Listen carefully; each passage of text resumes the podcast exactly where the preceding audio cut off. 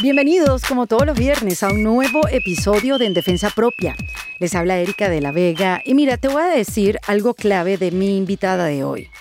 Nunca ha tenido un jefe y siempre ha trabajado para su propia compañía. Compañía que creó a los 25 años de edad y a lo largo del tiempo se ha mantenido como un emprendimiento estable y próspero, desarrollado por ella y por la necesidad de crear un programa para aprender idiomas de manera efectiva. Ella se llama Sonia Gil y todo esto comienza por un viaje a China, donde después de seis meses tratando de aprender el idioma en un salón de clases con las típicas luces de neón blancas, se dio cuenta que no había aprendido a cómo defenderse en la calle, a cómo pedir un café o a cómo darle una dirección a un taxista. Y su frustración le hizo ver que había una oportunidad de crear algo nuevo. Y así nació Fluence, una plataforma de contenidos para aprender otros idiomas. Esto es un programa dirigido para inglés parlantes y el primer idioma que ofreció fue el chino, por supuesto. Y con el tiempo vinieron los demás idiomas, el alemán, español, francés, italiano y portugués. Después que ella ya tenía establecido su negocio y todo marchaba de maravillas, llegaron los cambios de la tecnología. El CD desapareció. Llegaron las aplicaciones a nuestros celulares y apareció el bendito algoritmo de Amazon. Y eso pues obligó a Sonia no a reinventarse ella, sino a reinventar su empresa y la manera de enseñar idiomas. Sonia para mí es un crack, una mujer inteligentísima, rápida tomando decisiones, estudiosa, incansable y muchas de las cosas que sabe hoy en día, por supuesto, las aprendió en el camino. Y les voy a decir dos cosas curiosas de Sonia. Ella es biólogo se graduó de una carrera que se llama Plant Science. Y también eh, con el tiempo creó uno de los primeros vlogs de viaje en YouTube, que fue tan exitoso que la hizo ganadora del Best Web Personality de los Webby Awards hace ya unos años. Bueno, sí, Sonia parece que lo hace todo bien y en esta conversa se darán cuenta por qué. Sonia es de aquellas personas que las quieres tener como asesoras de vida. Tiene una mente gigante que no para de buscar oportunidades de negocio. Y yo estoy segura que todo lo que ha hecho Sonia y lo que hará siempre será en defensa propia. Sonia, bienvenida en Defensa Propia. Gracias, Hola a todos. Feliz de estar aquí. Qué chévere poder conversar contigo porque nos conocemos hace mucho tiempo pero yo nunca he tenido muy claro lo que hacías. tú eres una tú eres una de las que empezó a, a emprender desde muy temprana edad, cuando todos nos estábamos chupando el dedo o cuando todos estábamos contratados por una compañía, Sonia y yo nos conocemos de Venezuela, este, nos llevamos una distancia en edad, pero siempre estábamos como, muy pequeña, pero siempre teníamos como gente muy cercana eh, alrededor. Y mientras todos, sí, mientras un buen grupo de personas estábamos contratados en empresas y trabajábamos para los demás, muy felices, por cierto, o sea, no hay ningún problema con eso, tú decidiste que no, es más, cuando yo le dije a Sonia, vamos a conversar que vengo a México, eh, pásame una biografía, un resumen, un currículum vitae, y me dice, Erika, esto te lo estoy haciendo rapidísimo porque yo la verdad nunca he hecho un currículum porque nunca he pedido empleo en ninguna empresa. Yo, ¿what? Yo sé, yo sé, yo sé. Cuando me lo pediste, lo, creo que nunca había caído en cuenta que nunca había hecho un currículum. Qué loco. lo hice en la universidad como un ejercicio tipo para prepararnos, pero pero más nunca. Qué loco eso, Sonia, de verdad. Sí, sí, pero es loco y no es loco. ¿Has sido feliz con eso? Súper. O sea, no eres de las que piensa que ojalá hubiera tenido una época en mi vida que me hubiera contratado una compañía. Es que nunca me lo imaginé. Para mí no era una posibilidad. Y es algo que en mi alrededor siempre he visto. O sea, en, mi, en las conversaciones en las noches en mi casa o lo que sea. O sea, mi mamá es emprendedora, mi abuela también. O sea, todos han sido mujeres. ¿Cuáles son los negocios de tu, tu, abuela, tu mamá? Bueno, mi abuela, mi familia es de Chile. Ah, mira. O sea, que nosotros emigramos de Chile a Venezuela. Yo nací en Venezuela, pero mi mamá nació en Chile y mi abuela también. Ok. Y mi abuela es una tipa, o sea, increíble. Hasta el sol de hoy anda en un dinghy, en un bikini, tiene 90 años. Eh, no te lo creo. Eh, créemelo, y tiene un cuerpazo. Además, no. hacer operaciones, o sea, es algo más allá. ¿Y qué hace? Entonces, bueno, hoy en día ya... ¿Hace yoga? No mucho. No, ella dice que ella hace respiración yoga. Entonces te hace ah, sí, el, kundalini, algo así. Pero no soy experta, no sé nada de yoga. hace ella sus cosas, yo no tengo idea. ¿Qué hace? Oye reggae. es, es un personaje. Qué cool. Y mm, ella siempre hizo muchas bienes raíces y inventó de todo. Cuánta cosa era posible. Empezó como ariomosa, de ahí compró una casita, después otra, después otra, y así fue como armando una cosa. ¿Qué tal? Mi mamá es una persona también increíble, de un carácter súper fuerte. Es de las que llega y en dos minutos se hace amiga de toda una fiesta y toca piano y se para encima de la barra. O sea, es como Ajá. ese tipo de persona. Ok. Y ella también siempre tuvo sus propios negocios de bienes raíces, de consultoría, de cosas eléctricas complicadísimas con Canadá que nunca entendí, pero bueno, cosas complicadas de esas Ok. raras. Entonces, en mi alrededor siempre eso es lo que he vivido y eso es lo que he escuchado. Lo que tuviste cerca. Es lo que tuve cerca. Entonces tú te gradúas del colegio y decides estudiar biología. Exacto. ¿Qué es eso? ¿Qué, ¿Qué Yo es también esto? lo digo, porque hubiera escogido algo más fácil. ¿Qué es estudiar biología? Mira, este, bueno, la biología es estudiarlo, estudiar cómo funciona la vida en general, o sea, desde las células, cómo nació la Tierra y más allá. Pero yo me especifiqué, o sea, yo, yo estudié algo muy específico, que es Plant Sciences, Plant Genetics, o sea, yo me gradué afuera. Específicamente yo estudié propagación de plantas, o sea, cómo hacer que, por ejemplo, una planta de maíz crezca y cambiarla genéticamente para que no se lo coman ciertas plagas. Ok, O ese tipo, o sea, perfecto. súper lógico. Bueno, hoy en día tendrías full trabajo, ¿no? O sea, era, hubiera podido tener un súper buen trabajo inmediatamente después de la universidad. Claro. Tú estudiaste en la Simón Bolívar en Venezuela y después te fuiste al Cornell University. Univer- Correcto. University. University, Ponle sí. caracteres aquí, gracias. University. Sí, empe- empecé en, en Venezuela. En Venezuela era biología como general y pensé que quería esto. En verdad yo no tenía ni idea qué quería, esa es la verdad. Mi familia tiene, tiene fincas y fincas de flores en ese momento. Entonces era como que, bueno, me gusta la biología, soy buena, aquí voy. Exacto. Y bueno, ahora me, me aceptaron en esta universidad, es el mejor programa del mundo mundial de plantas. Y bueno, mi familia me apoyaba y bueno, vamos. Pum, me fui. Y ya como en mi penúltimo semestre, estoy así como en mi, en mi laboratorio, a las 2 de la Bata, mañana, sin lentes. el pelo sí, porque tenía tres días que sí, con mis cultivos de bacterias, o sea, una cosa horrible. ¿Sabes? Y me levanto y veo a mi alrededor y digo, "Ay, yo no quiero hacer esto. O sea, yo no quiero hacer esto el resto de mi vida, no, esto no es para mí. ¿Cuántos años tenías cuando dijiste eso? Eh, 22. O sea, todo lo que habías invertido en tiempo y dinero también. Y dinero. Sí, yo, mi primer pensamiento, "Ah, Dios mío, mi mamá. Sí. O sea, Te diste cuenta que no querías hacer eso. no quería hacer eso. ¿Cómo le dijiste eso a tu familia? ¿Cómo fue esa decisión de irte hacia otro lado? Bueno, eh, en realidad no dije nada. Fue la verdad. Nadie se dio cuenta, ¿no? Nadie se dio cuenta mucho, me gradué y simplemente me devolví para, para Venezuela como a, ay, a ver qué hacer. Estaba Ujú. totalmente como perdida.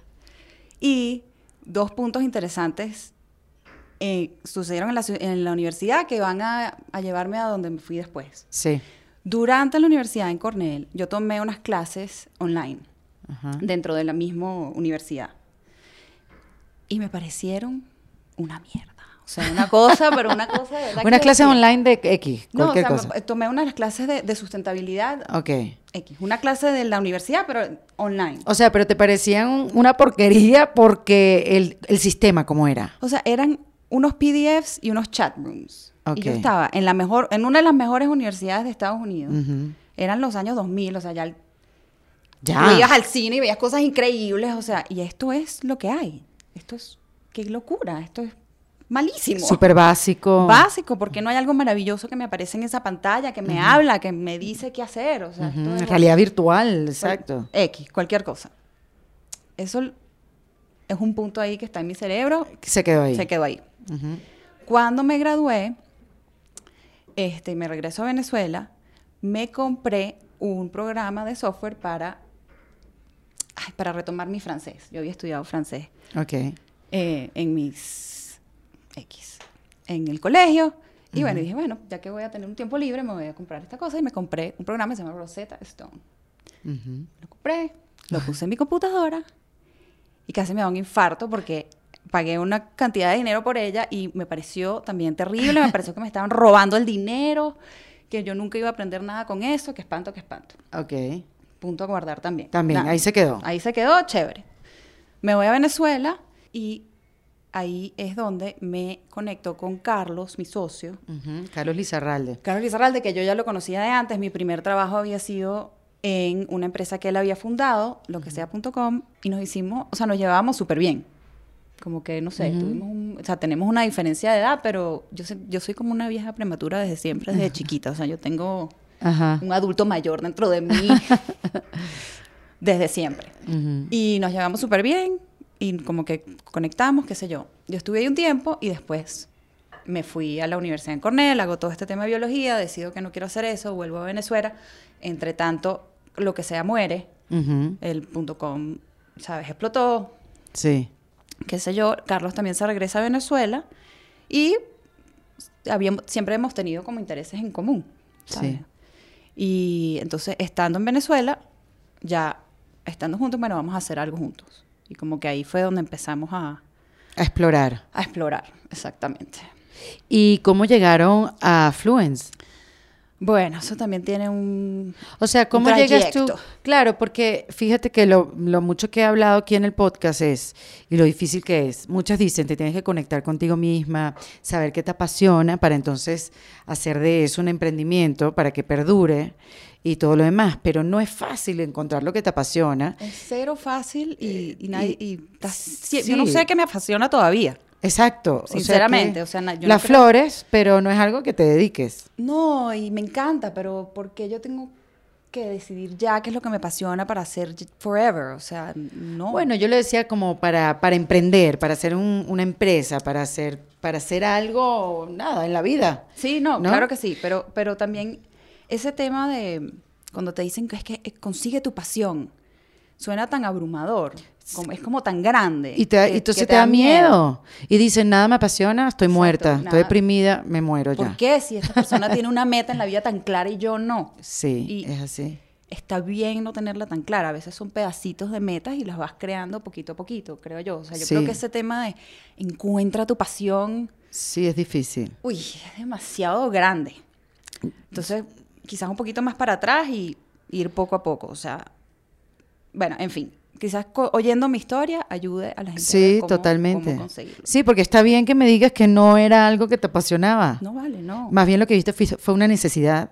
Sí, como listo. que mm, lo que sí es, la vida te va trayendo cosas y yo sí soy muy abierta a decir que sí. Ujú, O sea, yo no... A mí me dan miedo las cosas, ujú. pero lo hago igual. Esa es la Sí. verdad. Entonces, no sé si es por cómo, cómo me criaron o no me criaron, pero, pero yo cuando tengo algo que quiero hacer, lo hago aunque me dé terror. Sí, yo también soy un poco así. Que después digo, ¿por qué, por qué Porque- estoy aquí? Exacto. Porque dije que sí, ¿Para qué pudiera inventé? estar. ¿Por qué? Y después estás ahí, pero no importa. pero Cuando lo bien. logras es la satisfacción, ¿eh? O no lo logras y aprendiste. Sí, ¿sabes? también. También eso, en retrospectiva, es mucho mejor que en el momento, pero bueno, esa es otra cosa. Es verdad. Este, en ese momento, Carlos allá había empezado, bueno, es más, yo creo que tú hiciste Optimal English, ¿no? Sí. Ah, bueno, ok. Claro. Ok, bueno. Pero no sabía que no sabía que tenían que ver porque después cada quien hizo un camino distinto. Total, pero nosotros todos empezamos juntos. Bueno, estamos hablando de Andrés, ¿cómo se llama él? Moreno. Andrés Moreno, que es el dueño de Open English. ¿Se llama así? Sí. Open English, que es esta empresa que está establecida en Colombia, pero que son todos estos comerciales que siempre vemos, Que de que habla, exacto, que habla mal inglés y que el Open English te enseña y tienen estos profesores online y todo lo demás. Yo recuerdo que Carlos Lizarralde me dice a mí para hacer una prueba piloto de, este, de este concepto que era ayudar a mejorar la pronunciación de quienes ya saben hablar inglés. Exactamente. Y recuerdo que yo y Ana María Simón, otra compañera mía de radio, toda la vida amiga mía, fuimos entonces la prueba piloto de Andrés y la verdad nos ayudó muchísimo. No, lo que pasa es que si no lo practicas se va olvidando como todo. Totalmente. Ellos ya habían como empezado la prueba piloto. Y yo jangueaba, o sea, estaba todo el tiempo con Carlos, mi amigo. Pues. Y estaban ellos haciendo sus cosas, yo en mi cosa de María Pura iba, venía, pero siempre como que contribuía muchísimo. ¿Sabes? Contribuía, contribuía, contribuía. A desarrollar este... Bueno, eh, es que está, exacto, estaban hablando ahí de la marca, cuál va a ser el logo, y yo, bueno, no, rojo es mejor, verde es mejor, qué sé yo. O sea, ni siquiera pensando, Pero ese era el principio, ¿no? Ayudar a, a mejorar la pronunciación sí, de, quienes ya quienes- saben inglés. Correcto. Entonces, Carlos y Andrés deciden como traerme a mí. Dicen, coño, ¿por qué no entras? Vamos a hacer esto juntos. Está empezando, vamos a echarle pichón. Entonces, decidimos, bueno, sí, vamos a echarle pichón, vamos a hacer esto juntos y eso fueron como dos años, sí, como dos años diría yo, que entonces creamos contenido, eh, ventas, ir a vender a Procter Gamble, que nos compraran esta cosa que estábamos haciendo. ¿Qué vendían? Un programa para mejorar el acento en, en inglés. Eh, pero que era un software, unos CDs, no, eh, era iban un- profesores y se sentaban contigo Eh, ok, perfecto. una hora y media, una hora con un programa que seguías que lo desarrollamos nosotros mismos. Exacto, y que ya tenían pruebas y que funcionaba y que en tanto tiempo ya tenías pronunciación y Sí, todo. te, iba súper bien. Y Entonces, Perfecto. bueno, eso fue creciendo poco a poco. Fuimos vendiéndole, como te digo, vendiendo compañías, vendiendo individuos. Fue creciendo, crear un equipo de gente. Entonces nos traíamos a profesores de afuera. Ajá. Entonces, eh, chicos que querían pasar un tiempo en Latinoamérica, entonces trabajaban con nosotros y daban clases a estas empresas. Todo esto estaba pasando en Venezuela. Todo esto estaba pasando en Venezuela. En el interín decidimos que, o sea, cada quien agarrar su camino. Yo estaba clara que yo no, no, no me gustó este tema de traer profesores. Ujú, O sea, como que no, no me parecía que la experiencia la estábamos logrando bien. La gen- venían y no estaban necesariamente felices. O sea, como que eran que estaban viniendo para una excusa para estar en Latinoamérica, no porque de verdad quieren dar clases Ok. que también está bien, no pasa nada, pero bueno, como que eso fue un aprendizaje ahí, eso me quedó a mí, esto no me gustó. Y, eh, y, y que no que quería probar hacer algo para el mercado americano, Ok. o sea, eso era como un tema ahí. Ujú. Entonces, ahí fue donde nos separamos. Eh, entonces yo ahí, o sea, todo parece como que claro y como si todo estuviera pensado, pero no estaba tan pensado. Yo primero me voy a China a ver el mercado del inglés en China. Esa era la... Sí, loca total. En base a que En base a que yo estoy loca, total y absolutamente, porque hoy en día veo para atrás y digo, pero qué, cómo iba, qué ibas a hacer y cómo, o sea, no, yo voy a ir a China a investigar el mercado del inglés allá porque vamos a empezar algo allá maravilloso. ¿Qué? Para Y sin contacto, algo. Nada, ah. nada, un pasaje. Qué, más? risa, por amor a Obvio, Dios, lo- obvio, Sonia. obvio, obvio. Entonces, pero yo sabía que estaban, este, ¿cómo es que se llaman estos sitios? Wall Street Institute, que Ajá. es como una empresa que Ah, sí, sí, enseña sí. inglés, eh, es como una cadena. Y ellos existían en China, yo sabía que existían, sabía que, esto todo Carlos y yo, esto decidimos Ok. que lo íbamos a hacer juntos. O bueno, ni sabíamos qué íbamos a hacer, vamos a ir a ver Vamos, qué hay. va- exacto, el que se fue por su lado fue Andrés. El que se y él fue creó Andrés, Open English y, el que- él ustedes dos quedó se quedaron con el juntos. mundo de enseñar inglés Ujú. a hispanoparlantes y nosotros, bueno, y originalmente íbamos a ver inglés en China. Ajá. Eso era como una idea. Ajá. Entonces existía Wall Street Institute y bueno, vamos a echarle pichón y vamos a ver. Vamos a China, eh, un viaje loquísimo.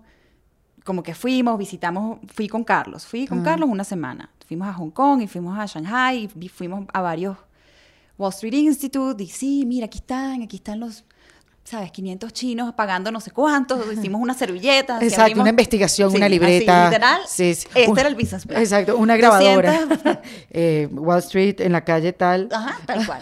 Sí, sí, 200 personas pagan tanto, entonces sí, maravilloso, plim, plum, plam, listo, buenísimo, nos vamos a hacer millonarios, vamos a empezar. Ya, todo perfecto. Pero me, pero me gusta porque esas ideas locas y, y- e impulsivas nacen cosas maravillosas.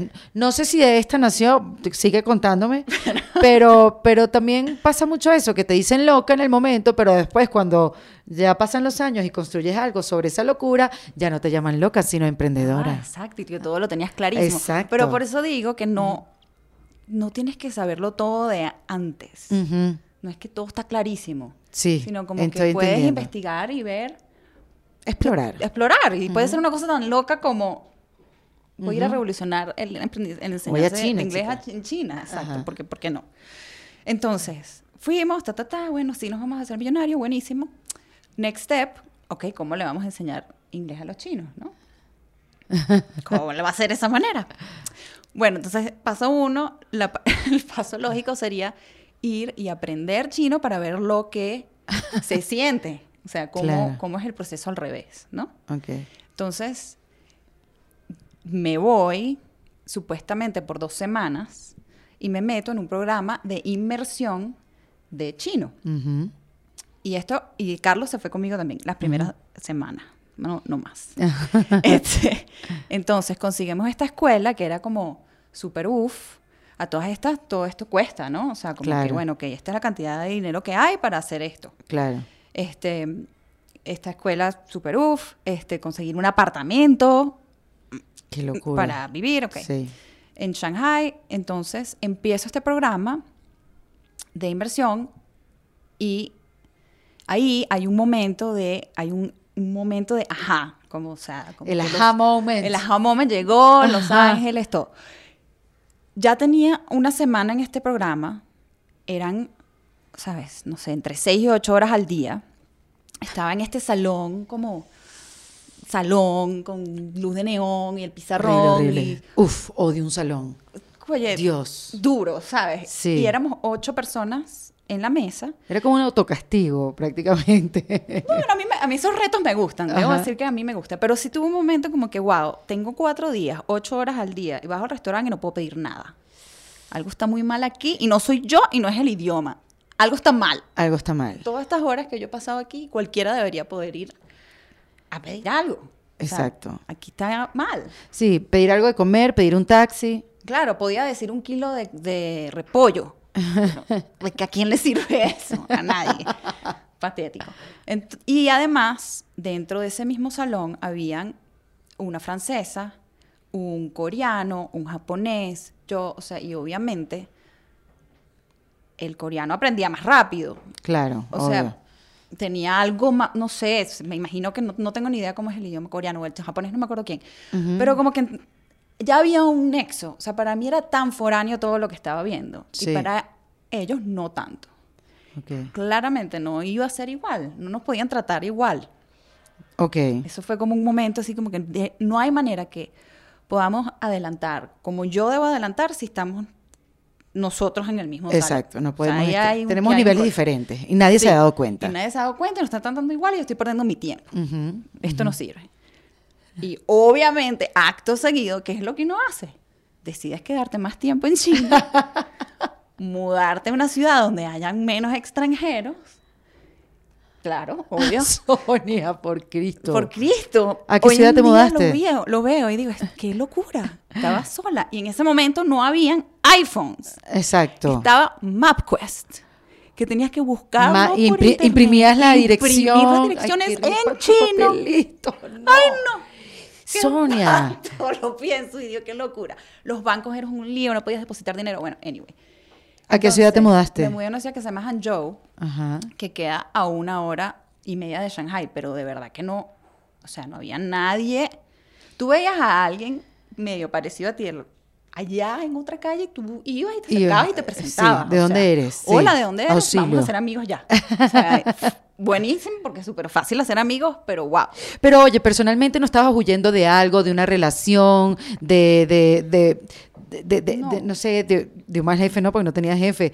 No estabas huyendo de algo, o sea, no te revisaste y dijiste, ¿qué pasa? No, no, para mí era como un, como un super high. Ok, era un reto personal y que de No, aquí iba a salir algo. Es que ni siquiera, no sé cómo explicarlo, era como un día a día. Estoy aquí, bueno, esto no está sirviendo, me quiero quedar más tiempo. Y si hay algo de, mm, estas cosas, enfrentar a estas cosas tan difíciles solo, que algo tan simple como conseguir una dirección me, me hacía sentir como si yo fuera superwoman. O sea, Claro. pasaba cuatro horas buscando el edificio de American Airlines, que yo sabía que era en esa calle. Yo sabía que estaba en esa calle, pero no lograba llegar al edificio. El Feng Shui, el Feng Shui además voltean los edificios, en fin. Dios. Pero oye, entraba y ya me sentía como, Beyoncé. Beyoncé, lo logré. ¿Dónde está el ventilador? O sea, oso. Entonces como que eso me, no sé, me llena, me, me hace seguir. Sí, te da Y energía. además, o sea, yo veía que yo podía aprender. O sea, yo dije, yo puedo aprender esto mejor que lo que me está enseñando esto a mí. Yo puedo aprender. Lo veo. Entonces me mudo para esta ciudad y, bueno, conseguir un apartamento fue complicadísimo. y, con- y contraté a unas chicas para que me dieran clases.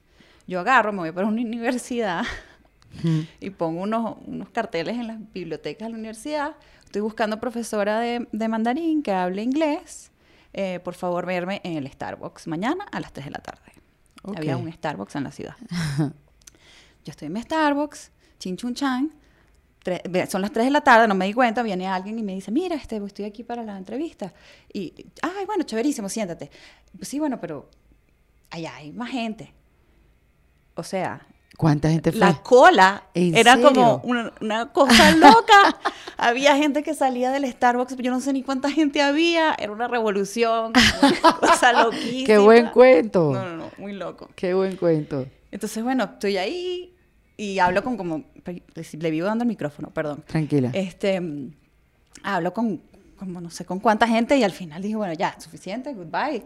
Estas dos chicas, awesome. Ajá. Y entonces decidimos, entonces, una, yo le escribía, las- una iba en las mañanas y la otra iba en la tarde. Yo le escribía lo que yo quería aprender en inglés. Ok. Y entonces ellas me los daban al día siguiente en mandarín. Y de ahí, de ese proceso, de todos esos meses, salí como con un manuscrito de cómo aprender mandarín, básicamente. O sea, Guau, oh, qué interesante. Porque veía, o sea, veía lo que estaba usando en la vida real y lo que no. Como que esto no lo estoy usando, es muy difícil, no me lo enseñes todavía. Scratch. No. Eh, esto lo estoy usando muchísimo, es muy difícil, pero vamos a echarle pichón porque lo necesito. Es necesario. Es necesario, exacto. Y así como que fui como creando los, los bloques que me funcionaron a mí personalmente. No es la manera como se enseña El idioma, sorry, lingüistas, normalmente, cuando tú abres los libros. Pero bueno, era lo que a mí me servía del idioma que yo veí- venía y de lo que yo necesitaba al día siguiente. Y estas chicas tenían una paciencia, Sí, o me sea, imagino. Dios las libre. Este, mm, entonces, bueno, durante ese tiempo, bueno, me pasó de todo, de todo, todo lo que tú te puedas imaginar, a mí me pasó. Y la- mira, yo iba al mercado. ¿Cómo qué? Ajá, Exacto. yo te voy a dar cuatro ejemplos. Uno, y lo peor es que se me olvidó la palabra. Ok, no, yo ya supuestamente ya estaba buenísima, ya hablaba súper cool. Y entonces le dijo al taxista, por favor, llévame al Carrefour. El Carrefour es que es el automercado. un sí. automercado y, yo, y quedaba un poco lejos, ¿no? Ujú. Y yo estaba realmente agotada y me quedé dormida en el taxi.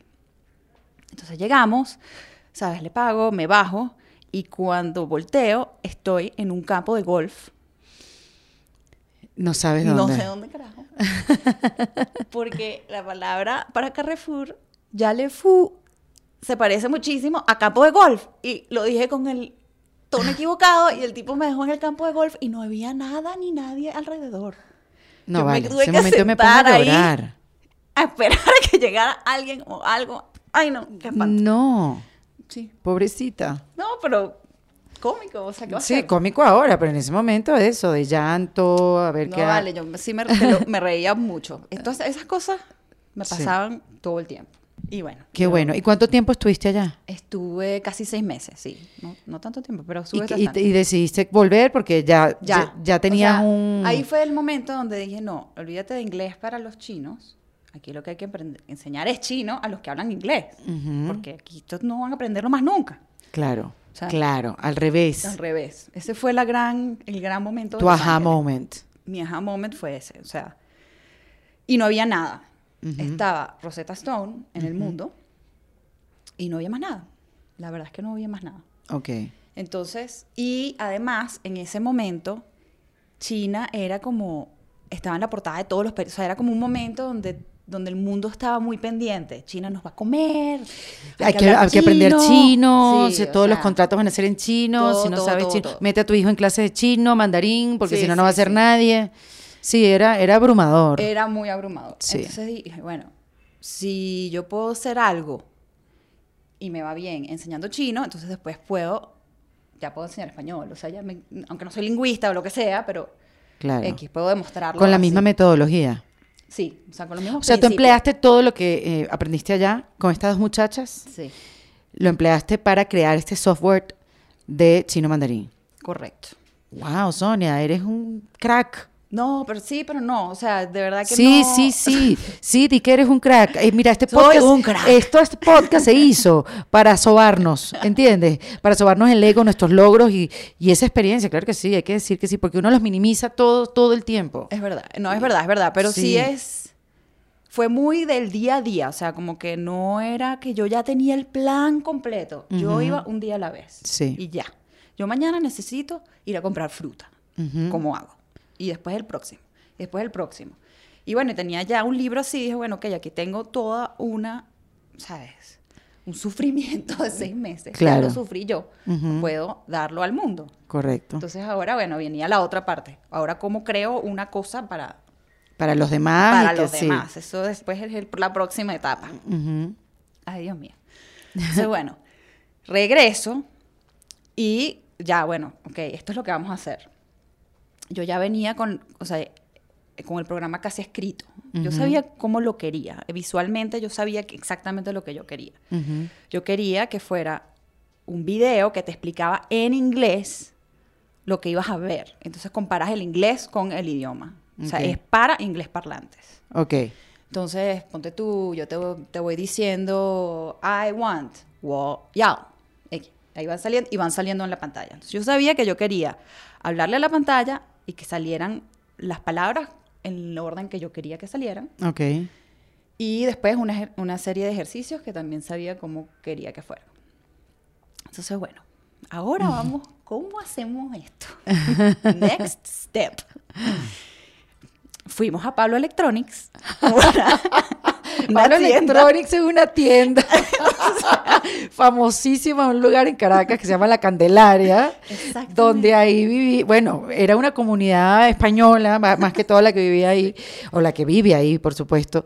Y Pablo Electronics es famoso porque te vendía cualquier tipo de cosa electrónica, reproductores, speakers, eh, Walkman. Sí, claro. Era un mundo, era, Era un un mundo era- electrónico, eso sí, a buen precio. A buen precio, claro, yo necesitaba buen precio. Ajá. Entonces voy a Pablo Electronics con mi presupuesto y divertido. compro, compramos una cámara de cassette, de mini cassette, para hacer los videos, ¿no? Porque qué tan difícil puede ser. Ay, no. Ay, qué risa. Bueno, Ay, Dios. entonces yo ya tenía los guiones, yo había escrito los guiones Ajá. de las 30 lecciones, eran 30, eran 45 lecciones. Yo ya había escrito los guiones, yo sabía qué es lo que quería decir, después iba a ver cómo Carrizo lo iba a poner en la, en la pantalla, pero bueno, Ay, qué bueno. espérate, pero, o sea, es que me da pena, pero aquí va. A ver. Mi primer teleprompter era de papel. Claro, lo- como las cue cards, ¿no? Sí, pero un espanto. Entonces, Y entonces no veías a la cámara, sino no, al no, papel. no veía la cámara, sino que además se metía el papel en el, en el video. Sí. Se oía. Eh, te voy a decir, esas cosas todavía en esta época pasan. Pero entonces grabé las 45 lecciones, que además fueron horas y yo no tenía mucha práctica en eso. Por supuesto que todo quedó mal, eso no sirvió para nada, había que botarlo a la basura. Sí. Ok, ¿cómo hacemos? Bueno, agarramos una pantalla de, de televisión y la colgamos con unas, con unas mm, cadenas debajo de la cámara. Entonces yo tenía, ¿sabes? Tenía que ver aquí para que... Hicimos un teleprompter casero. Ok, Ok, ok. finally, teleprompter casero. Entonces, no teníamos estudio. Entonces Ujú. graba- grabábamos en la casa, pero a las 12 de la noche para que hubiera menos ruido. Claro, para que el tráfico no se metiera. Claro, claro que sí, pero el tráfico igual se metió y la luz era horrible y todo se veía horrible. Ok, segunda intento de grabación de todo otra vez. 45 lecciones, ¿de cuánto tiempo cada una? Son como 15 minutos cada lección. Wow. Es full, sí. Sí. Pero bueno, X, eh, eso me dio un training. También. O sea, ponme el teleprompter que tú quieras enfrente. tú puedes hacerlo. Yo te lo leo. Tú Bueno, es que tú eres el ejemplo perfecto que con la práctica se puede. No, exacto. Lo que yo le dale. repito a mi hijo, lo que a uno le dicen desde chiquito, con la práctica se puede, con la práctica se puede, tú eres el ejemplo perfecto. No, es, es verdad. Uh Es un fastidio, sí. pero es verdad. Es un músculo que vas desarrollando, definitivamente. y se te quita el miedo y se te quita la pena y sí. se te quita. Lo puedes vencer. Sí. No hay duda. Entonces, bueno, este, nada, bueno, por fin, eventualmente, un estudio, bla, bla, bla, lo grabamos, contratamos a unos, unos programadores para hacer lo que quería hacer.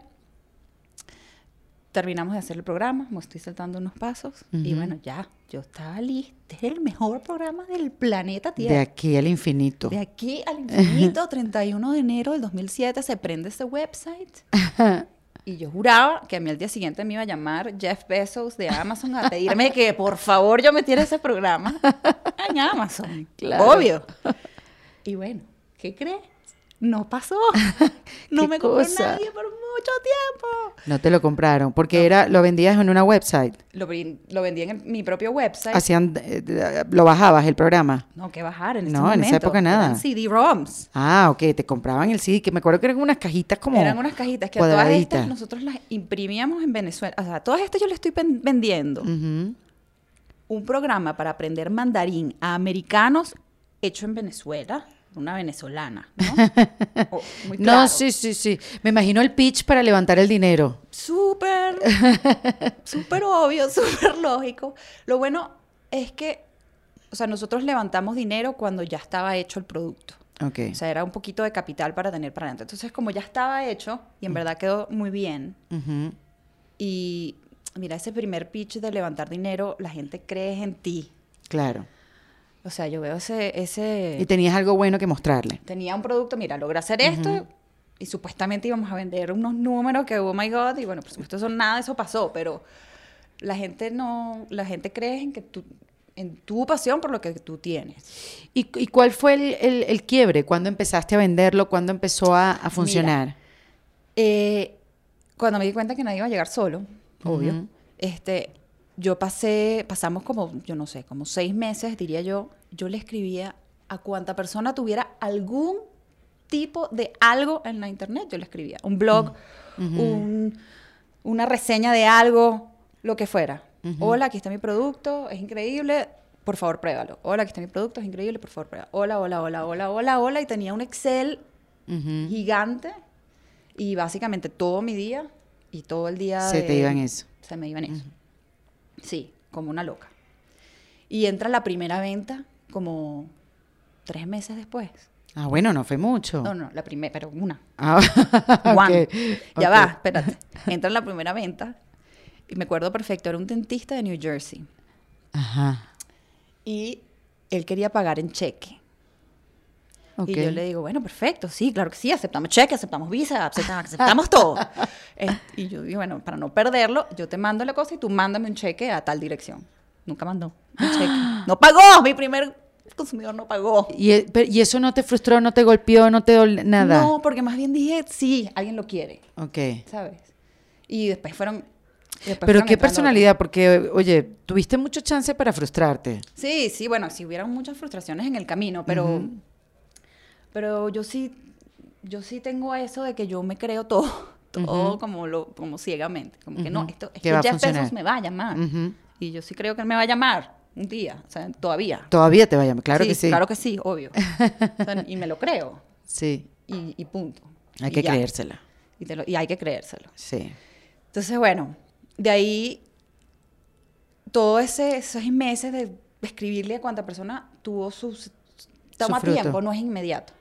Tuvo su fruto y ya el primer año sí tuvimos ventas decentes. Eh, la verdad es que no me acuerdo ni cuánto, pero cientos de miles de dólares. Que, wow, ok, aquí hay algo chévere. Y de ahí, bueno, todo igual siempre fue para adentro de la empresa otra vez. De ahí fue para crear español, después francés, después italiano, después alemán, después portugués, después más. A inglés parlantes. Solo a inglés parlante, sí. Eso reduce mi mercado. No vale, más bien es súper amplio. Sí, también es súper amplio, pero, pero digamos, no, o sea, no le puedo vender a toda Europa, pues. Claro, o a toda Latinoamérica, pero digamos que el mercado americano es, al cual todos quieren llegar porque es un mercado gigante, gigantísimo. Es un mercado gigante y en ese momento estaban dispuestos a pagar por contenido. el mundo ha cambiado un poco porque hay mucho contenido gratis. Sí. Entonces eso ha cambiado nuestro modelo muchísimo, pero Bueno, tú has reinventado tu negocio. yo he reinventado mi negocio, sí, Sí. varias veces. Varias veces. hecho varias cosas. Porque ah, ya Fluence de, de los CDs, Sí. eh, de las cajitas estas bonitas, bellas, y Que las espectaculares. mandábamos además maleteadas de Venezuela a Estados Unidos, gracias. Se imprimían en Venezuela. No, ya lo puedo decir porque ya no pasa nada. Es- ya no eso. pasa nada. Ya sobreviví. Y, y las armaban, y las armaban, o sea, las armaban en Venezuela y las mandaban. No, las mandábamos en flat A Estados Unidos y en Estados Unidos las armaban y, y las mandaban. sí. Qué barbaridad. Una cosa muy loca, pero sí. Bueno, y que uno no se imagina. No, uno no se imagina. Porque uno ve por encima como que, wow, Carlos sé que tiene un súper negocio con Sonia, les va buenísimo, súper visionarios, pero uno no sabe lo que pasó ahí y cómo nació, Pero por qué la- nació. Y la cantidad de horas doblando cajitas y poniéndolas en, en una maleta para mandarlas. O sea, eso es Eh, parte también. Claro. O a las 12 de la noche con el teleprompter de papel. Claro. O sea, no era que sí, todo el equipo, no, éramos cuatro, tres. Claro, y empieza a entrar dinero y entonces empieza pues a crearse un equipo, Sí. un, un know-how, una estructura y todos estos idiomas. Sí. Y cuando viene entonces la, la era de las aplicaciones, Ay, Dios mío, sí. veo que te encanta. No, es- me encantan, claro, qué chévere. Cada vez Sí. que sale un nuevo sistema operativo es así como, ah. claro. Pero, pero bueno, Se han adaptado Sí. pues a la situación. Ahorita Fluence es una aplicación. sí. Se olvidaron ya, no hay CDs. Todavía hay CDs porque hay, no hay, es un CD, el CD en verdad no hace mucho. Tú lo que haces es como instalarte la primera parte del software y todo lo demás te lo vas bajando. Ok. Pero hay gente que quiere darlo como un regalo. Mm. Entonces, en- la caja es, es preciosa. Y Sí. es como algo para usar. Es como aquellos que tienen, los cantantes, las bandas que tienen un- su CD, te lo mandan y tú, pero no me mandes el disco, no gastes dinero en eso, yo lo bajo de iTunes, yo lo bajo, yo lo escucho en Spotify.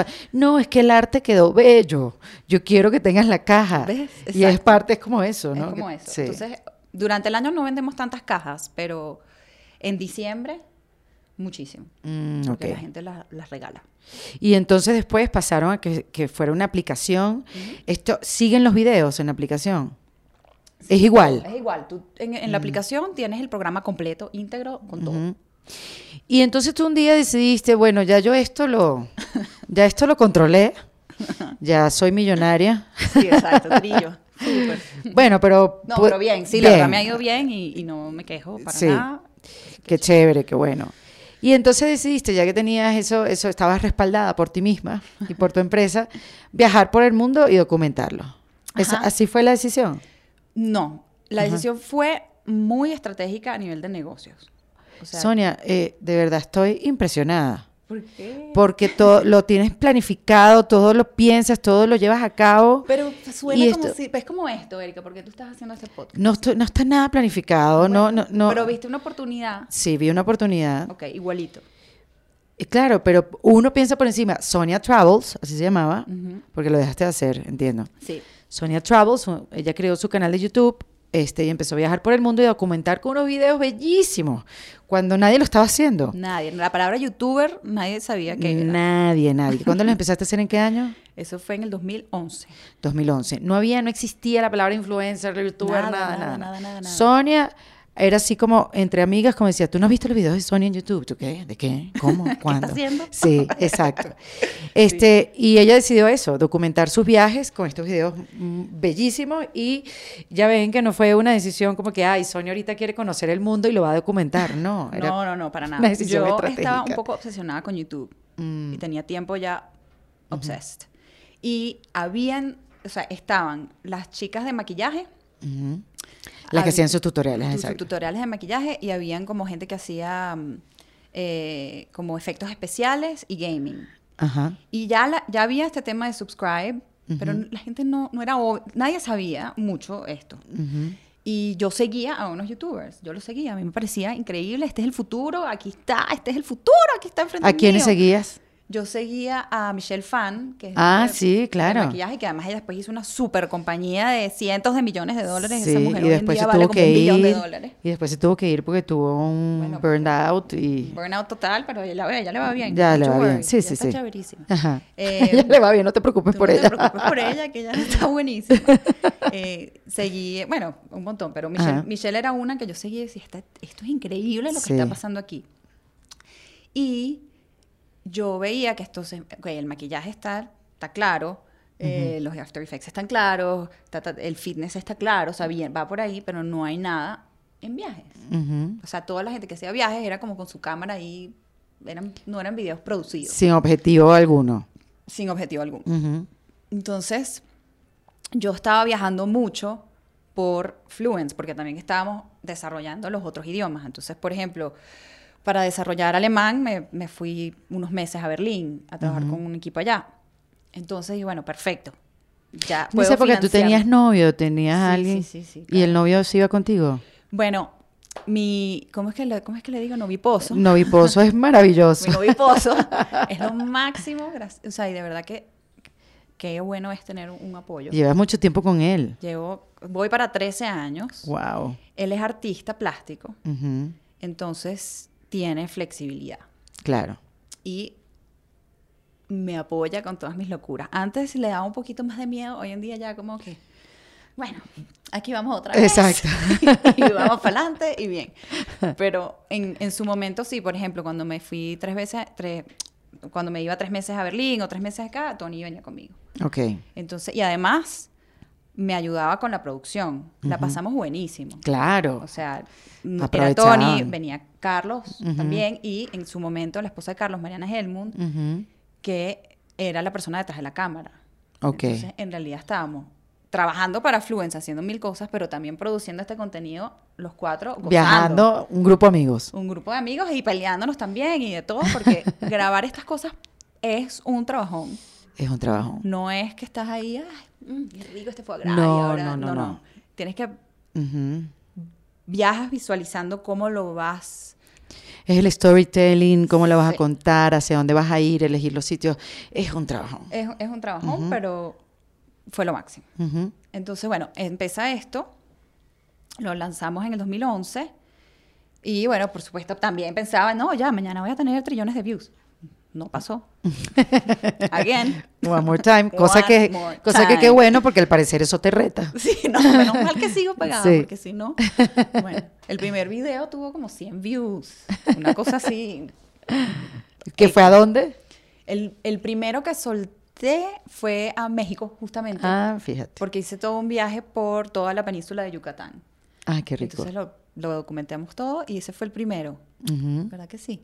Ay, México. Ajá. Yo tenía que volver. ¿Viste? Este, y, y bueno, again, la misma fórmula. Escribirle a cuanta persona tuviera Mm. una plataforma. Hola, aquí están mis videos. Check them out, son buenísimos. Ujú. Úsalos como quieras. Tú, tú, tú. Ajá. Y tomó un tiempo Sí. ir creciendo. Y bueno, fue, fue creciendo poco a poco, la verdad fue muy poco a poco. Y entonces en el 2012 yo apliqué para el Webby. Los Webbies tú aplicas. tú Los Webbies son los premios que son como el premio Oscar, pero de los internet. youtubers. Es de lo- en ¿De los ese momento los digital? no, digital. Digital en general. Sí, Mm. digital en general.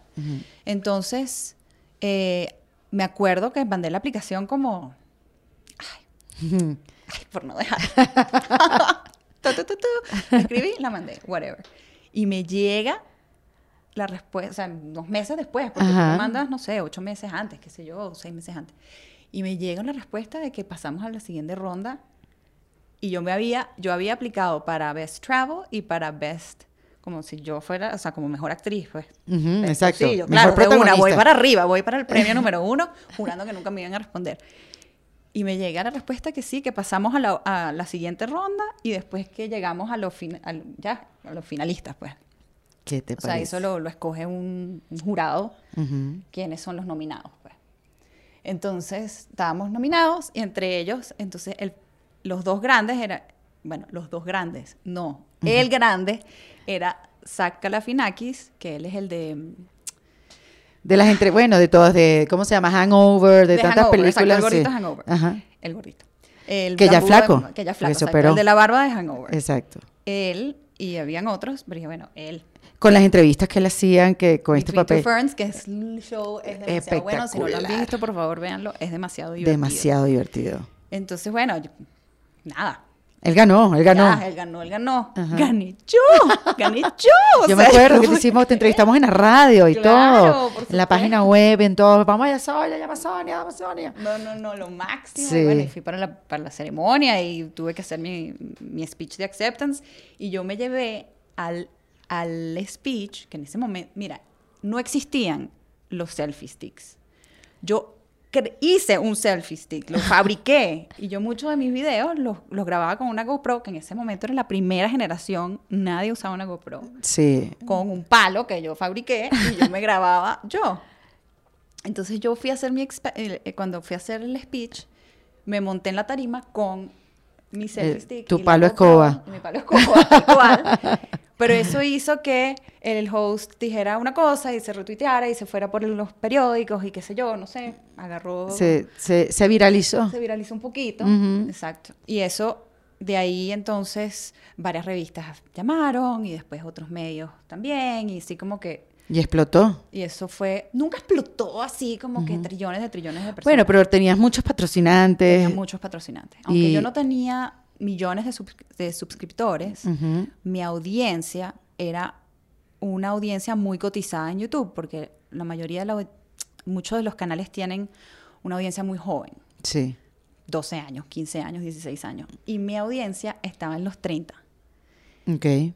Y eso no pasa mucho en YouTube. Entonces, muchos de los de las marcas que quizás tengan un poquito más de capital Sí. querían estar en frente de esos ojos. Marcas como cuáles tuviste, Sonia.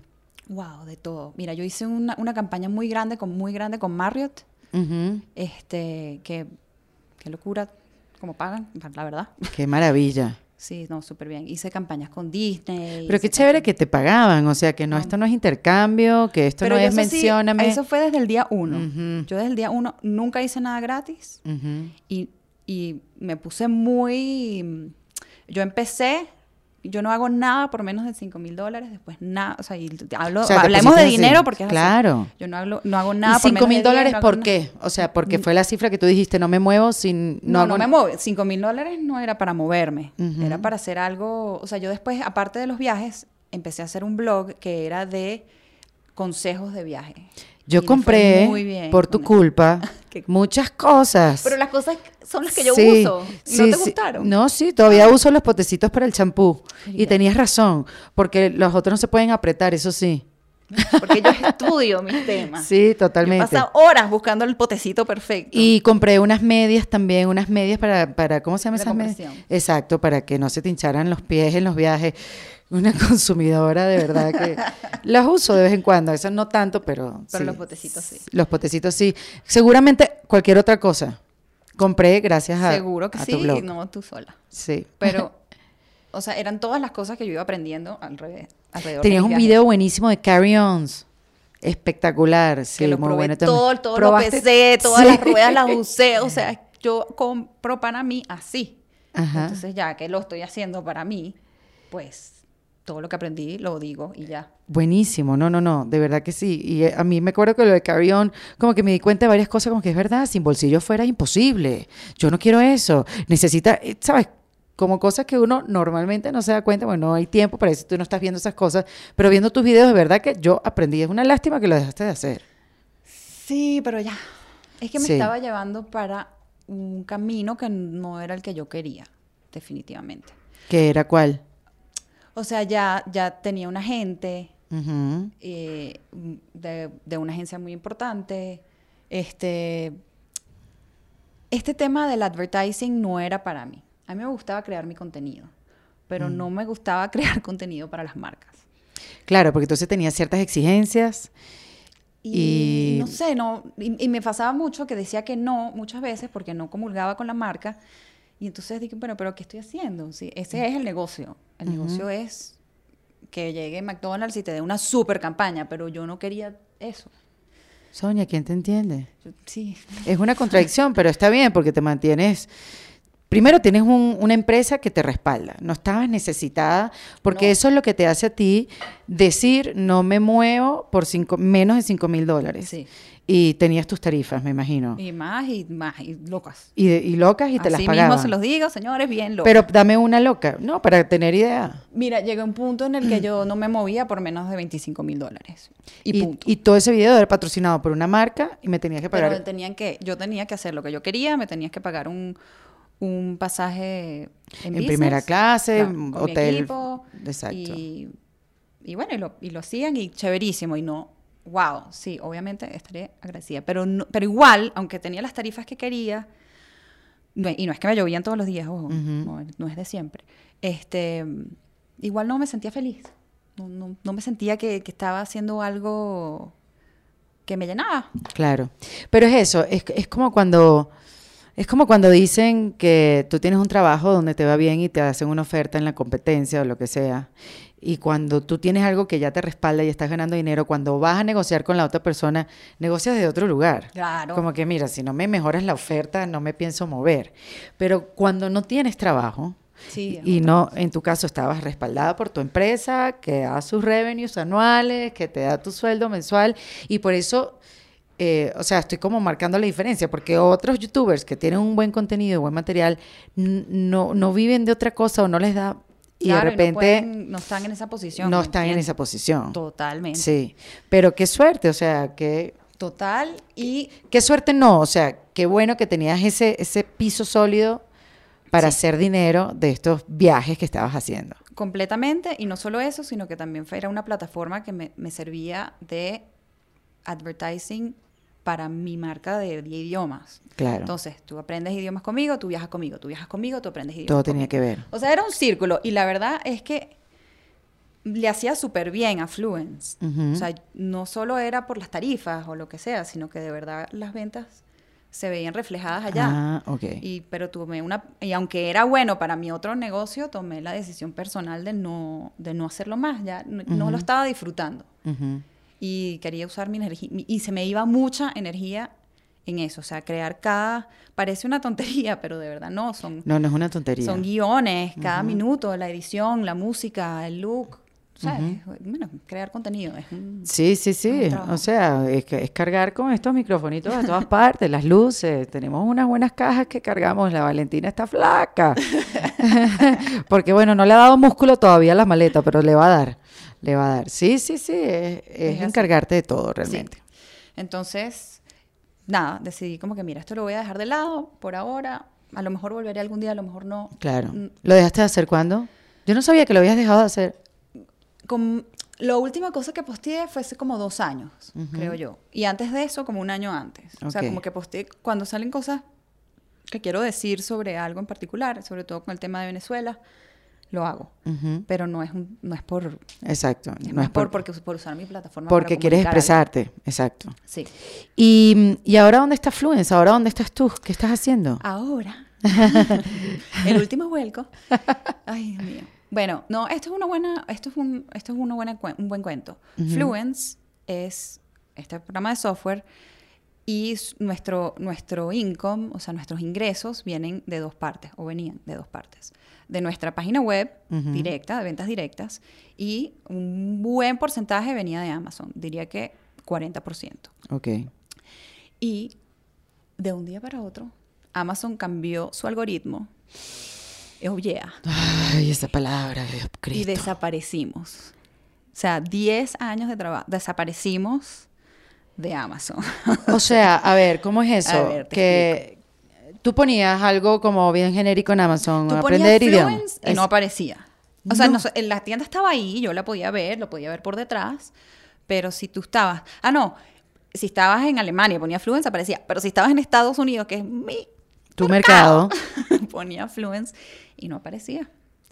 Qué eso- loco. ¿Y eso por qué? bueno, algo cambiaron y yo quedé en un hueco negro y eso pasa, Mm. pero no era, no era solucionable rápido ni, ni nada, ni hasta el sol de hoy, o sea, mejorado con el tiempo porque ya vuelves a entrar en el algoritmo, pero to- me, o sea, me llegó, me tomó 10 años llegar hasta el punto donde llegué, sí, muéreme, sí, así me sentía yo. Me muero. Imagínate que de la noche a la mañana tengas el 40% menos de income, igual tu empresa sigue siendo igual de grande, tienes la misma cantidad de empleados, o sea, la misma Exacto, cantidad de responsabilidades, de deudas. Ay, Dios mío. ¡Qué locura! que sobrevivir. Eso fue interesante, Interesante por decirlo menos. por decirlo menos. Sí, hubo que tomar unas decisiones difíciles y reinventarse. Ese así. miedo en las redes sociales, eso, esto de estos grandes youtubers, estas grandes personalidades que se han hecho en el mundo digital, Claro. que dependen de una plataforma que no es de nadie, sino que estás rentando un espacio, Sí. este, porque ellos se quedan con parte de tu dinero, porque es eso, una renta, está bien, no, hay- no pasa nada, quizás un poco alto por lo que pagas, pero cuando se cae Instagram, porque se ha caído, cuando se cae en la red y te quedas sin nada, ahorita que van a quitar los likes de que están haciendo las pruebas en Canadá, qué sé yo, o sea, qué miedo, Sí. porque sí. un día puedes desaparecer todo lo que construiste en una plataforma, desaparece y hasta luego se cae tu negocio. Sí, así que tener plan B es importante y ver cómo monetizarlo en otro lado. O sea, no voten lo, no, no descartemos lo, lo análogo. No, no lo descartemos. Sí, está bien. Por eso te veo con la libretica, ¿No ¿ves? ves? Yo siempre caigo la tica roja, aquí, aquí anoto todo. Qué risa, yo también tengo exactamente esa libreta. Y las compro siempre iguales y tengo Me siento tan inteligente como tú, nada más por tener la libreta. ya sé, yo sabía que yo tenía algo tuyo, Sonia. Este, bueno, sí, eso fue duro. Wow, no sabía, Y- no tenía idea. De la noche a la mañana tuve que, o sea, tuvimos que tomar muchas decisiones, tuvimos que despedir a mucha gente, o sea, ni modo, ¿no? Sí. Y, y no, lo hicimos rápido, eso es importante. Cuando tienes que tomar una decisión así, tómala rápido para actuar lo mejor posible con lo que tienes. Sí. O sea, ¿cómo hago para esta cantidad de gente que me ha dado su tiempo, su apoyo, su amistad, Ujú, para que- concluir este capítulo de la mejor manera posible? Y bueno, lo hice- creo, creo que lo hice bien, lo hice justo.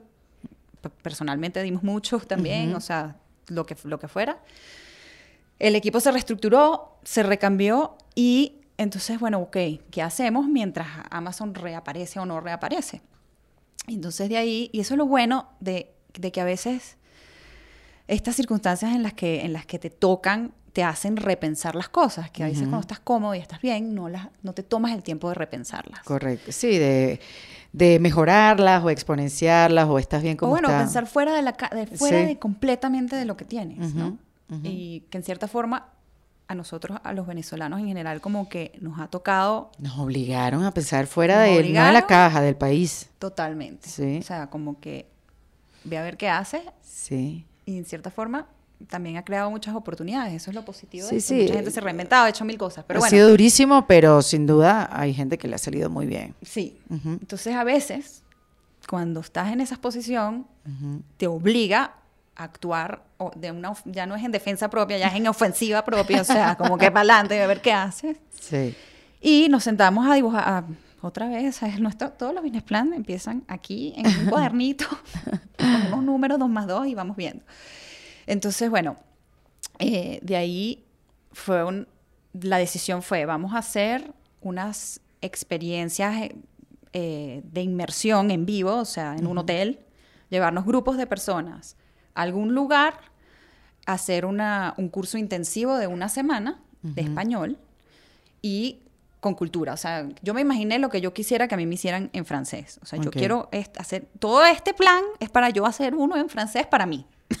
Pero qué idea de interesante porque todo lo has visto, todo lo que has desarrollado lo has visto en base a una necesidad tuya. Sí, totalmente. Yo no sé inventar cosas que yo no sea el consumidor. Ujú. no, no lo sé hacer. Dichosos Qué aquellos chévere. que pueden, pero yo lo veo es para mí y así es mi Pero manera. quizás eso es la- la- lo que te ayude a tener una visión clara de cómo quieres que sea. Sí, creo que sí, creo que Ponerse en esa posición. porque es claro que pienso en el consumidor, claro que pienso quién está por afuera, qué están buscando, cuáles son las tendencias, pero en general, como lo resumo y como lo visualizo, es como si fuera para mí, Ujú, ujú. literalmente. Entonces, bueno, dijimos, vamos a hacer esto, pero eso implicaba, o sea, para mí el proceso de escribir el contenido es un sufrimiento. No es algo que te guste hacer para nada. O sea, me encanta el resultado, pero el proceso es una cosa de verdad De cómo desarrollar esta semana bueno, de de inmersión. a escribir to- horas y entonces pensar qué pongo primero y qué pongo después y por qué te explico esta palabra primero. O sea, como que yo escribo ujú. eso.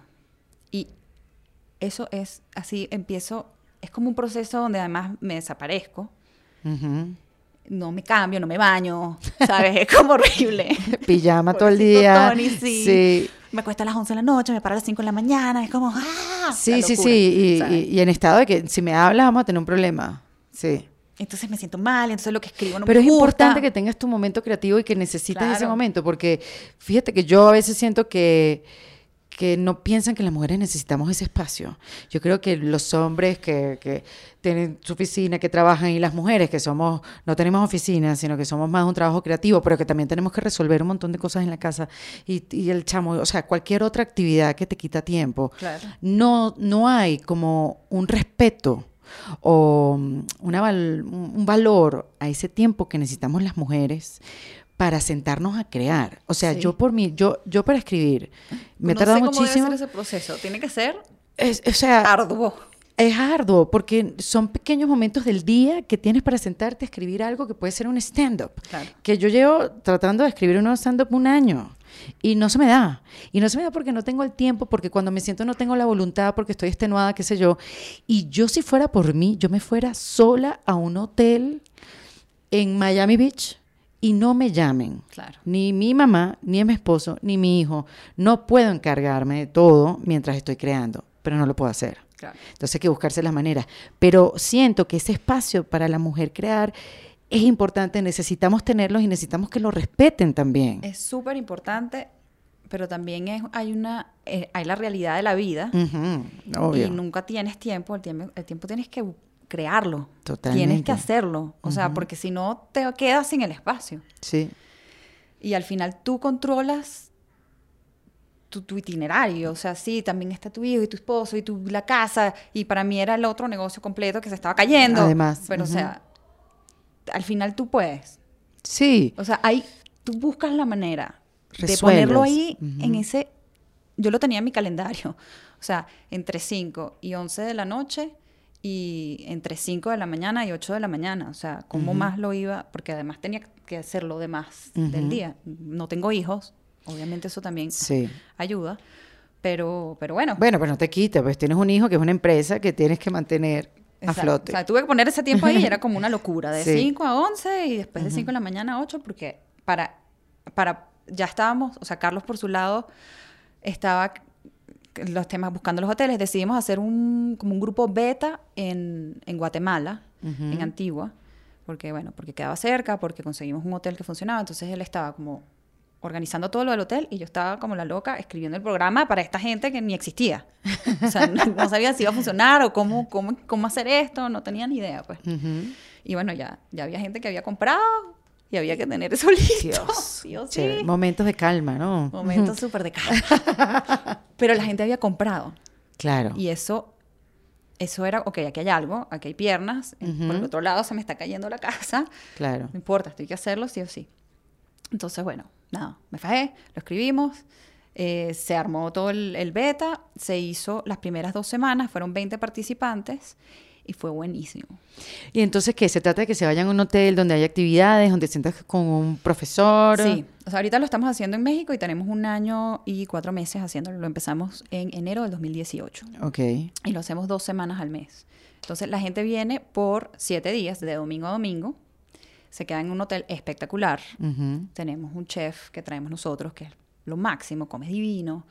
Eh, tienes clases cinco horas al día, Tres horas en la mañana y dos horas en la tarde, eh, con un profesor para ti. No es en un salón horrible, con, es en un sitio espectacular, Ay, qué todo. rico. Sí. Y entonces el resto del día tienes actividades, o sea, traemos charlas de gente que te habla de historia en México. Eh, en- aquí hemos logrado, o sea, wow, gracias México, qué increíble este país. Lo que hemos logrado aquí es loco. Desde hacemos tours del Museo de Arqueología, pero privados. Después de que cierran el museo, Qué maravilla. prendan las luces para nosotros. Qué experiencia. O sea, es una experiencia increíble. wow. Eh, mira, nosotros cuando decidimos que lo íbamos a hacer en México, aquí hay un restaurante muy famoso que se llama Puyol Sí. y es uno de los 20 restaurantes más Mm. importantes del mundo. Hay Es que así. hacer para conseguir una Reservación mesa son es un año sí. antes, X. No teníamos todavía el hotel, no teníamos un solo cliente en México. tocamos la puerta en, en Puyol. Hola, ¿qué tal? Tenemos esta idea, queremos hacer esto, vamos a empezar en enero, queremos la mesa todo el año. Ok. Y milagro, milagrosamente Puyol dijo que sí, o sea, ¿cómo creen en esto que no existe? Qué locura.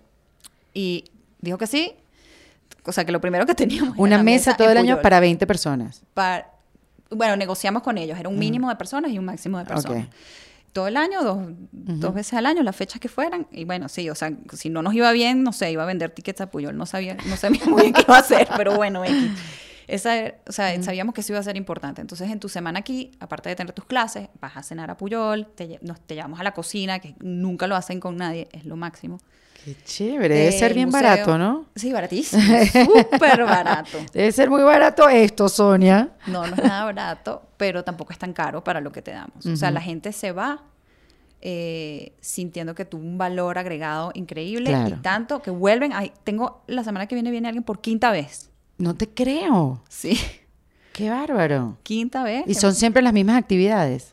No, o sea, como nunca me esperé que iban a haber tantas personas que repetían, definitivamente hacemos, agregamos más actividades. Puyol igual todo el mundo quiere ir siempre. Claro, obvio. Eso no pasa nada. Y los demás días sí cambiamos. Qué buen plan. Súper cool y además me ha encantado. Me cambió la percepción completamente de lo que quiero hacer a nivel de cómo, qué es lo que le voy a dar al mundo. Claro, porque es mucho más íntimo ahora, es mucho más, como diría aquella Miss, face to face. es muy face to face. Sí, yo Claro. nunca había, o sea, hay cientos de miles de usuarios en Fluence y Ujú. nunca los había conocido. Claro. Y ahora los conozco. Y la otra parte, la contraparte de eso es que, que de verdad somos un equipo grande ya. Ujú. eh, estamos creando muchísimo empleo y eso me encanta. Qué bueno. Me- y mucha parte del equipo es venezolano. Ujú. Para, para la otra parte del equipo es mexicano, nos ha ido súper bien y, y eso me cambió la concepción. Yo siempre pensé que quería tener, o sea, una empresa digital con pocos empleados y mucho dinero. Mm. Y, y muérete que no, me cambió, no me. Bueno, porque- O sea, en mi- aquí en mi cuaderno tengo escrito tener 100 empleados pronto. O sea, lo escribo toda la mañana. Quiero 100 y quiero darle el, el trabajo a 100. ¿Y, bueno, ¿Y qué es el éxito para ti ahora? A diferencia de cuando empezaste Fluence. Ay, ¿qué es el éxito? El éxito es estar lleno, estar feliz, estar contento con lo que estás haciendo, sintiéndote que estás aportando algo para los demás, para ti, lo que sea para que sea que te hace a ti contento.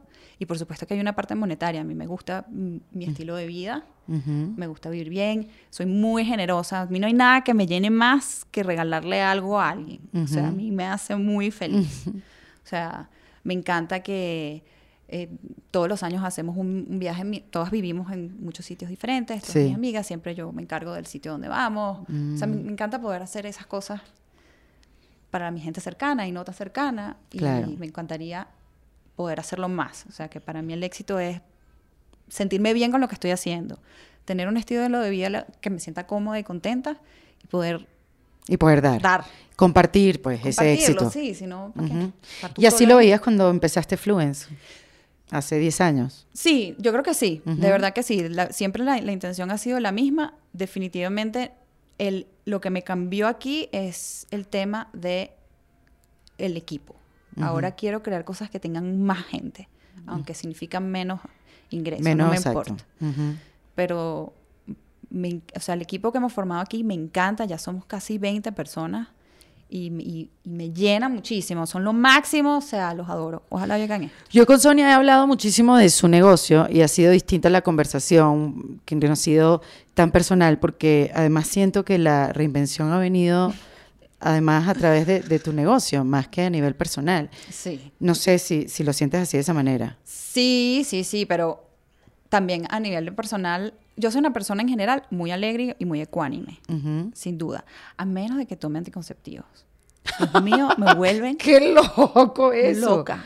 ¿En serio? Pero loca que no entiendo quién soy, es horrible. Bueno. Tony, o sea, que loca que a niveles que, o sea, me río y lloro a la vez. O- Ah, sí, es una, una, una, una guerra hormonal No, no, no. que no te cae.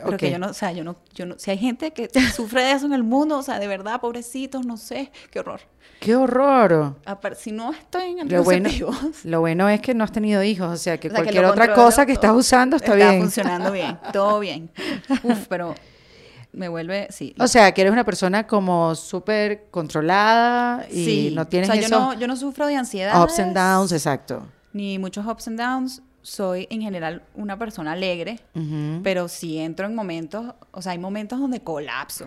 Claro, bueno, O de Pablo Espinocho. o Colapso, sea. me pasa que paso semanas y de repente duermo 48 horas. pero colapsas ¿por qué? Por toda la energía que le tienes que dar al trabajo, por las decisiones que fatiga de decisiones, de tomar decisiones. Sí, creo que hay algo de eso sin duda. Una, físicamente colapso. También colapso, o sea, he tenido momentos donde me siento como que, ay, bueno, este, este tipo es buenísimo, qué bueno que salió esto. Ujú. He tenido momentos donde me siento súper down, como que, coño, tengo la vida perfecta, tengo todo, o sea, me va- perfecta no, no es perfecta. Sí, pero, bueno, pero sí, me va obvio, súper está- bien, este, sabes, tengo una pareja chévere, tengo un negocio chévere, ¿qué me pasa? ¿Por qué no me levanto? ¿Por qué? ¿Por, qué nos pasa eso? No sé, qué horrible. Sí. Pero tengo un remedio. A ver, ¿cuál es? Dánoslo, Que me- porque a que me muchos sirve a mí, eso, pero sí. no sé. A ver. Y es una tontería, pero aquí va.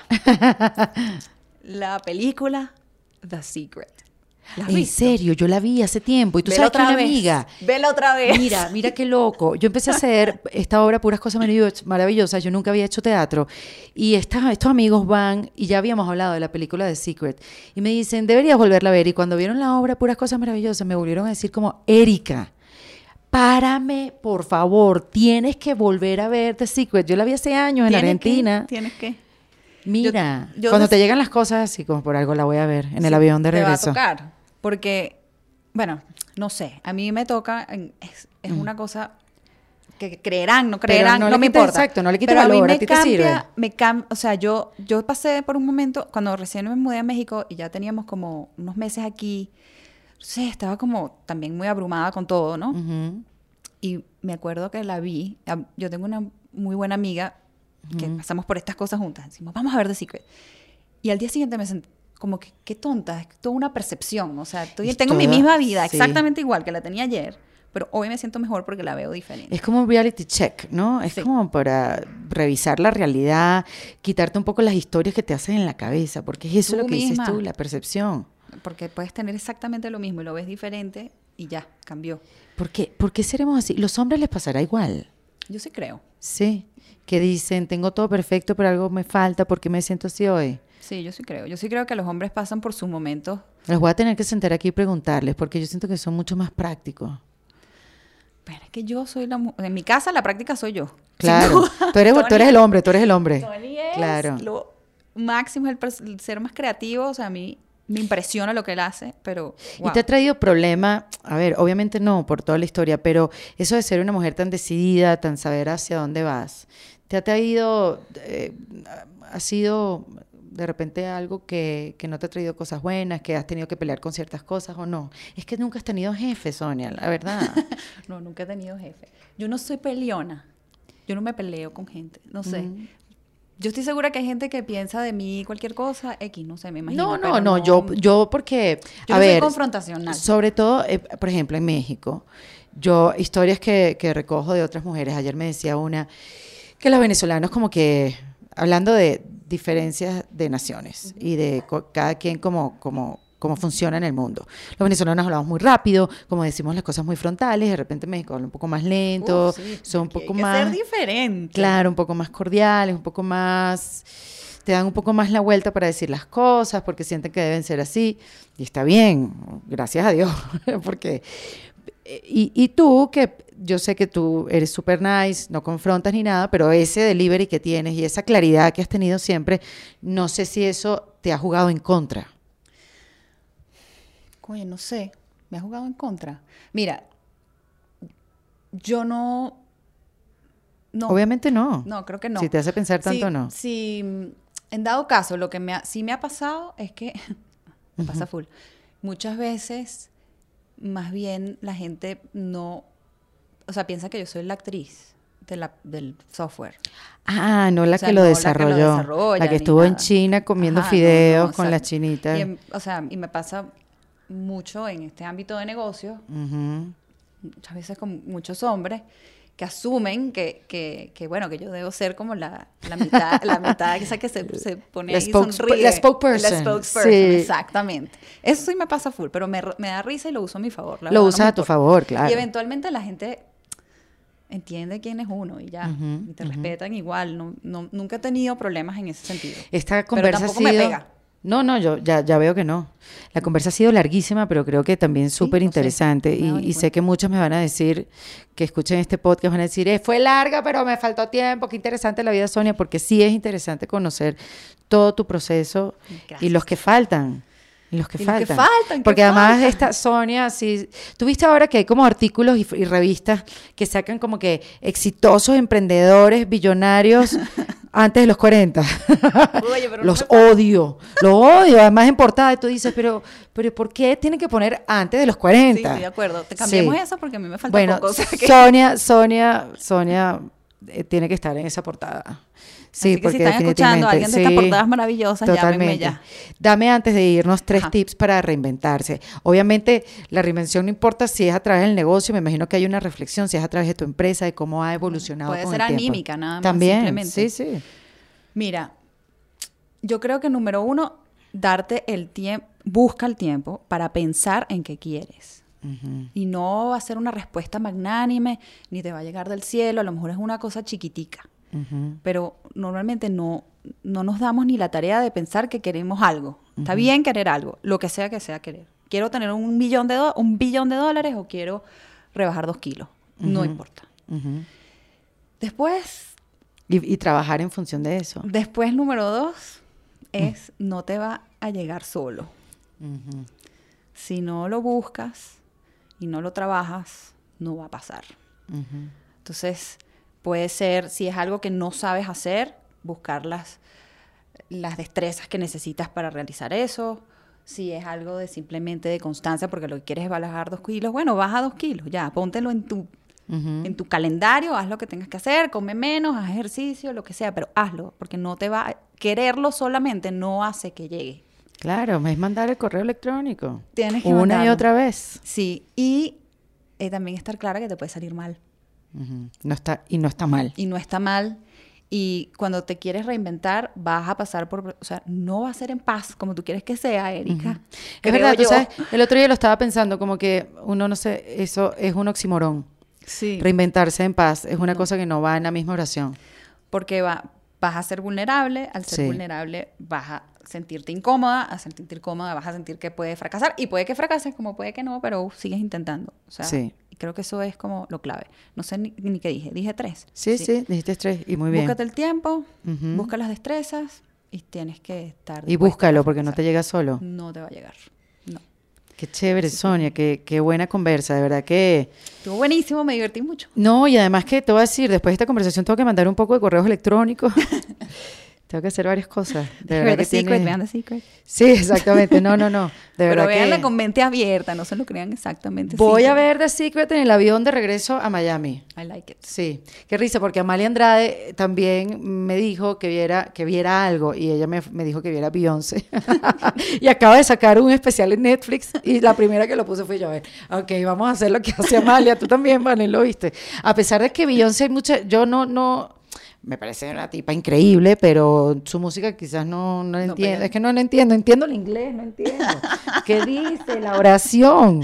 Este, pero obviamente cuando ella habla ya de su esfuerzo y todas las cosas que hacen, hay un impacto en ti. Dice, si esta mujer lo puede hacer, yo Claro. también lo puedo Sí, hacer. estoy contigo. Sí. Entonces, bueno, The Secret conmigo. Gracias, Sonia. Secret. Oye, y pueden seguir eh, te- tu cuenta de Fluence, arroba Fluence. Sí, claro, no, y pueden Ajá. seguirme a mí. Ah, Sonia. Sonia, underscore Hill, o bueno, busquen Sonia Hill en, Perfecto. Y ahí se enteran de la todo. web, sí, se enteran de Se todo. suscriben al podcast, eh, le dan cariño para que este podcast sea escuchado por muchas más personas y muchas más mujeres se inspiren, se motiven y tomen las decisiones correctas de su vida.